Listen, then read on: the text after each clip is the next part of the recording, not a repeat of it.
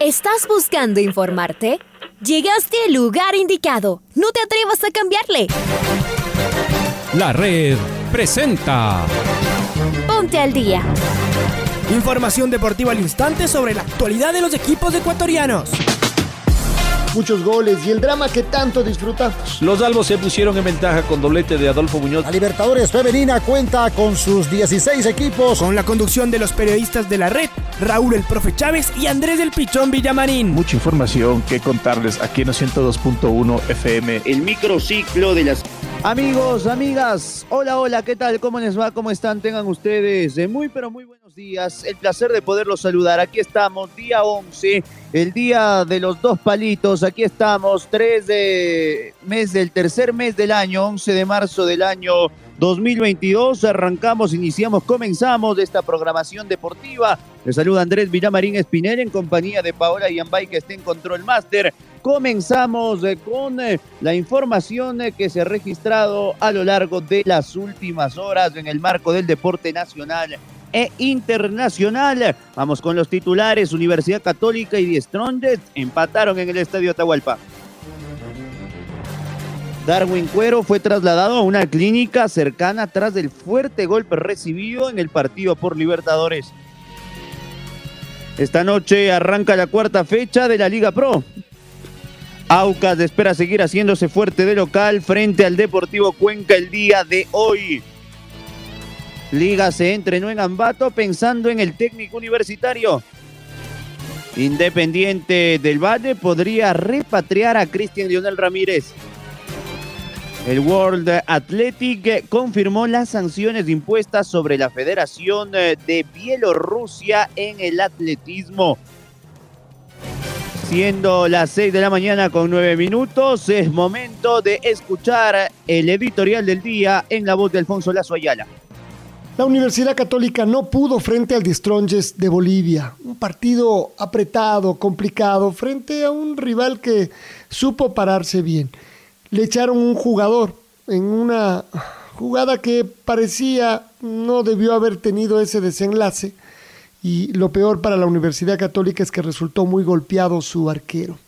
Pero eso, lejos de ayudarle al, trencito azul, terminó siendo lo más complejo del encuentro. Porque el de Stronges, una vez que se vio con un hombre menos, decidió que había que encerrarse, se metió en su área, puso a toda su gente ahí y empezó a pegarle de punta y para arriba. Además, varios de los muchachos de la Universidad Católica no tuvieron la precisión necesaria en este encuentro y aunque generaron tres o cuatro situaciones, la verdad es que fue todo chocarse con el rival, con esta barrera que terminó siendo infranqueable. La próxima semana se juega el partido con la serie abierta en La Paz. La Católica tendrá más espacios. Veremos cuál es la actitud del conjunto del Destronges, que acá lo que se dedicó en ese segundo tiempo fue a tirarse al piso y a quemar tiempo, lo que hacen en general la mayoría de los equipos. Pero enseguida volvemos a la Liga Pro y hoy tenemos ya a Laucas jugando frente al Deportivo Cuenca. Dejó buenas sensaciones frente al Independiente Laucas, sí, pero ahora es local y tiene que empezar a ganar. El Deportivo Cuenca sufrió el otro día, ganó con un penal. Eh, que sí fue penal una vez que lo vimos varias veces en eh, las repeticiones. Bueno, y está ahí metido en la pelea. Y después del sábado tenemos buen fútbol, liga, que visita al técnico universitario, liga que se quedó en, en Ambato, mientras que Barcelona recibirá al Independiente del Valle. Vaya partido que se juega en el Estadio Banco Pichincha. Para el domingo, los más importantes del Católica que recibe al Macará. Habrá que ver cuántos jugadores son guardados por el técnico y el MLE que visita al Gualaceo. Será una salida brava para el cuadro millonario. Vengan entonces, desde esta noche estaremos con toda la emoción, directamente desde el Gonzalo Pozo Ripalda, en la red, en los 102.1 y en nuestros canales virtuales. Emoción, rigor y precisión. Acompáñenos.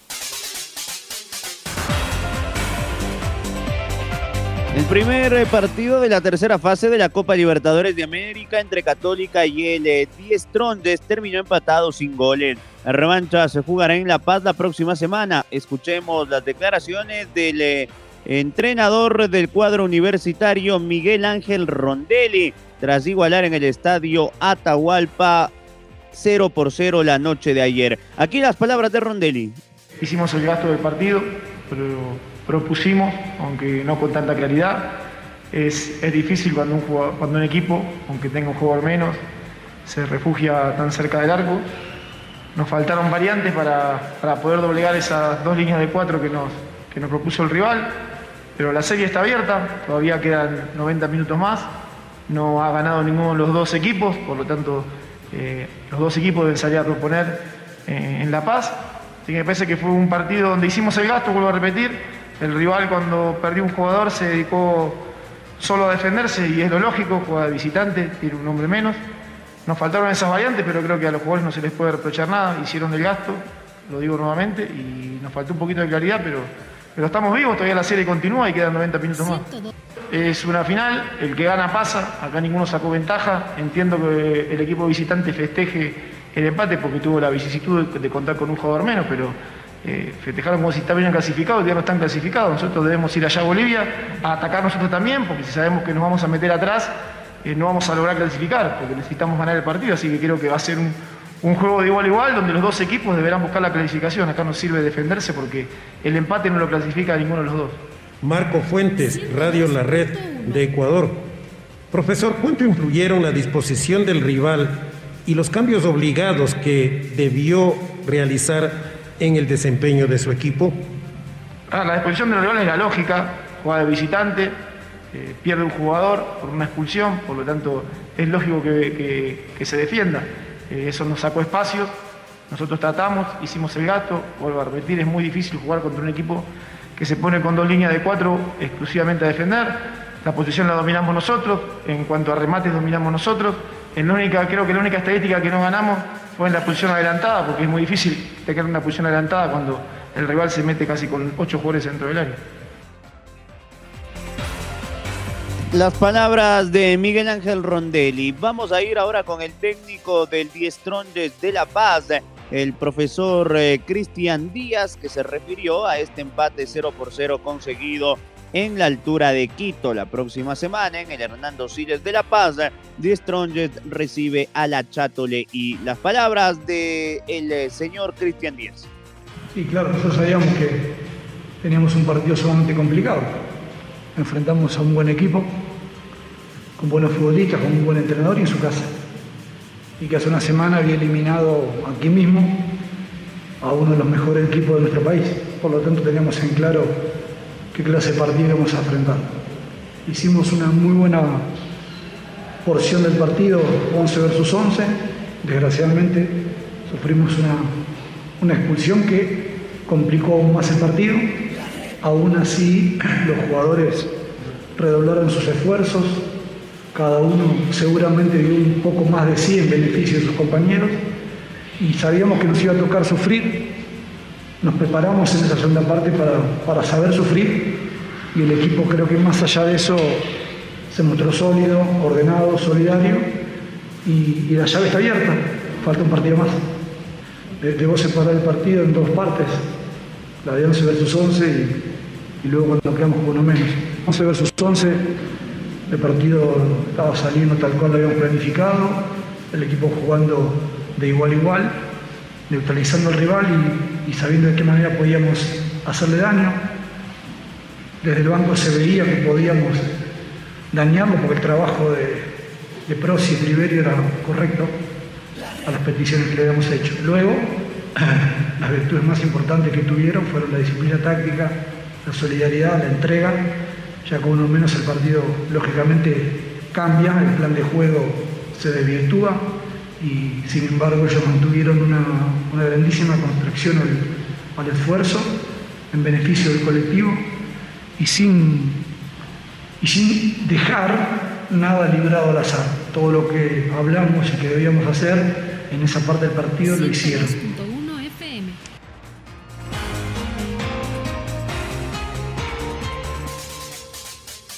Y ahora vamos a escuchar al lateral por la derecha de la Universidad Católica, el jugador Gregory Anangonó, que habla del empate 0-0, lo que va a ser la revancha la próxima semana. Y a propósito, hay que decir que el arquero Darwin Cuero eh, se encuentra estable tras eh, ese fuerte golpe que ayer le privó de terminar el compromiso. Fue trasladado de inmediato a una clínica de salud eh, que es aledaña al Estadio Olímpico Atahualpa y se espera el día de hoy tener eh, resultados tras este fuerte golpe que le imposibilitó terminar el partido. Escuchemos entonces a Gregory Anangono. Creo que nosotros hicimos nuestro trabajo, creo que por ahí nos faltó movilidad un poco, ya que el equipo de ellos defendía con mucha gente en el área pero nosotros estábamos buscando nuestro juego, que es mantener la pelota, buscar por ahí espacios, pero ellos eh, se armaban muy bien en el área. Creo que vinieron a hacer su trabajo, que fue aguantar el partido. Por ahí, cuando les expulsaron a uno, entramos un poquito en desesperación y no nos salía lo que, lo que nosotros queríamos. ¿no? Creo que por ahí entramos un poquito en desesperación cuando, cuando por ahí les expulsaron expulsaron a ellos, eh, un jugador, y entramos en desesperación y estábamos todos con la cabeza acelerada y por eso no, nos, salieron las cosas. Eh, creo que nos ayuda mucho, nosotros estamos muy confiados de que podemos sacar esto adelante, tenemos un gran plantel, tenemos un buen manejo de la pelota y creo que ya que ellos están en, su casa, por ahí van a buscar más oportunidades y se nos va a abrir más espacios, que es lo que a nosotros nos gusta. ¿no? Creo que la clave de ellos fue eh, encerrarse muy bien. Eh, vimos que es un equipo que, defiende con mucha gente en el área. Por ahí, por ahí ellos eh, tenían más paciencia que nosotros, como te digo, nosotros estábamos muy acelerados, estábamos muy desesperados y nos ganó, nos ganó las ansias.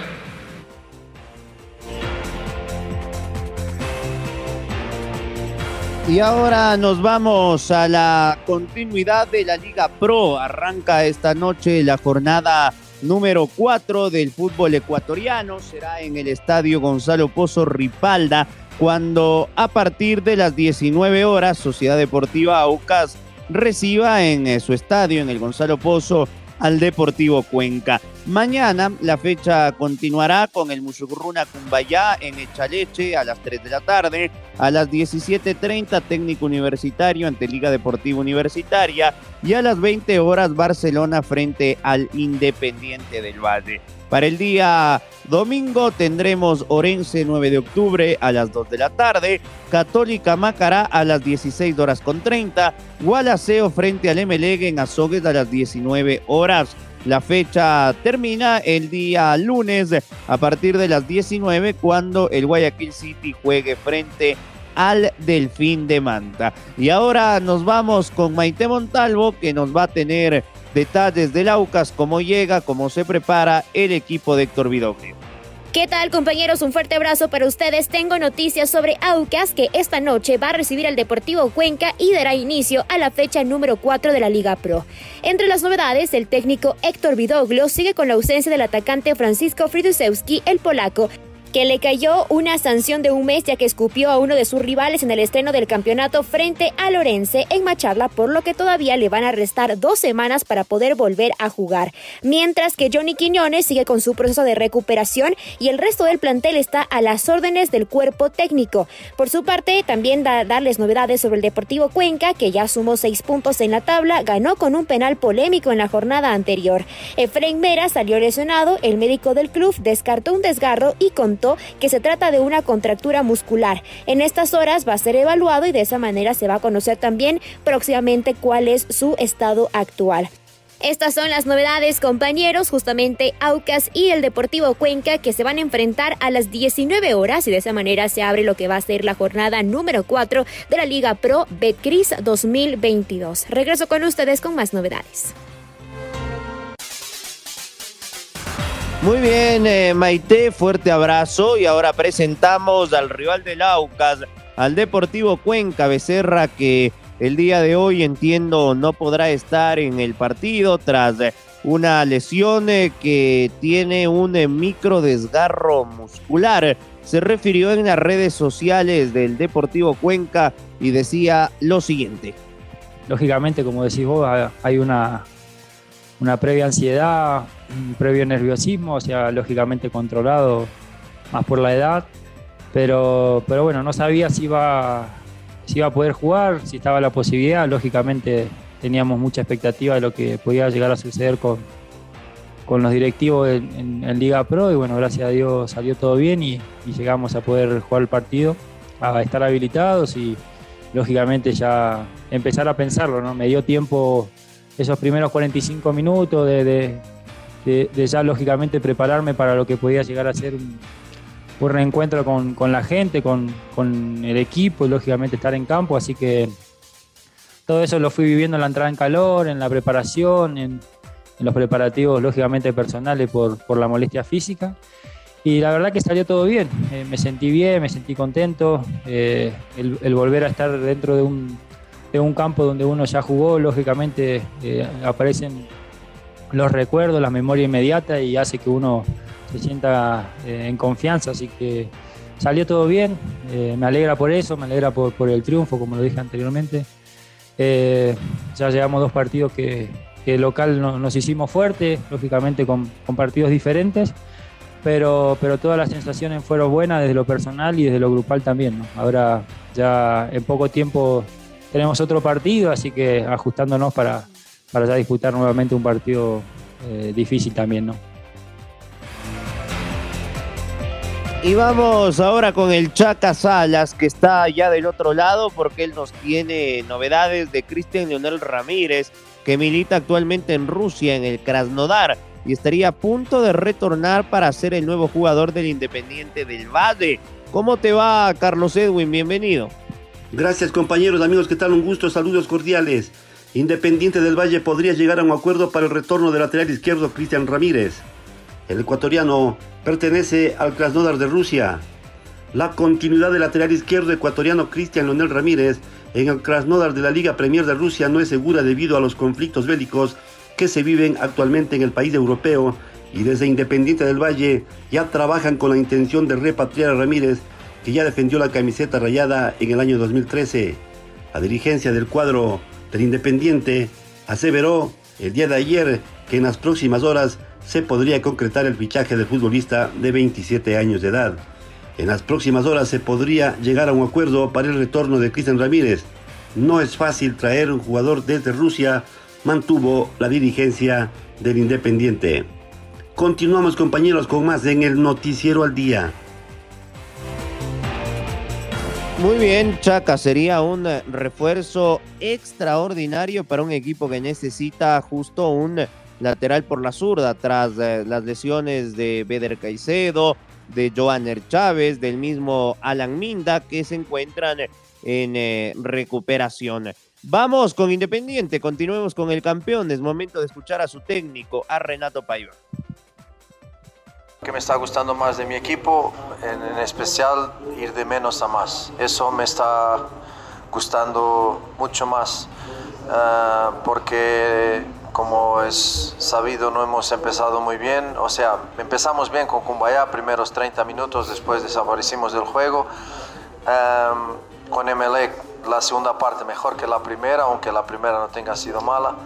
Y después este partido con Aucas casi todo ya bueno. O sea, lo que me quedo con el crecimiento del equipo con, y pedir a los jugadores que sean equilibrados los 90 minutos, que no, que no existan muchos momentos buenos, muchos momentos malos, que no existan oscilaciones en el rendimiento del equipo y yo siento que eso está pasando de menos a más y ahora un, partido súper difícil, un adversario súper difícil que nos va a exigir mucho y nos va a exigir otra vez que estemos 90 minutos o 95 o 6, lo que sea, a tope, a tope en todos los momentos del juego. Barcelona nos va a exigir eso es un grandísimo club de Ecuador, es un grandísimo equipo lleno de buenos jugadores y que a nosotros nos trae, ah, ahora pasando al partido, a nosotros nos trae el problema de exactamente lo que hablaste, el cambio.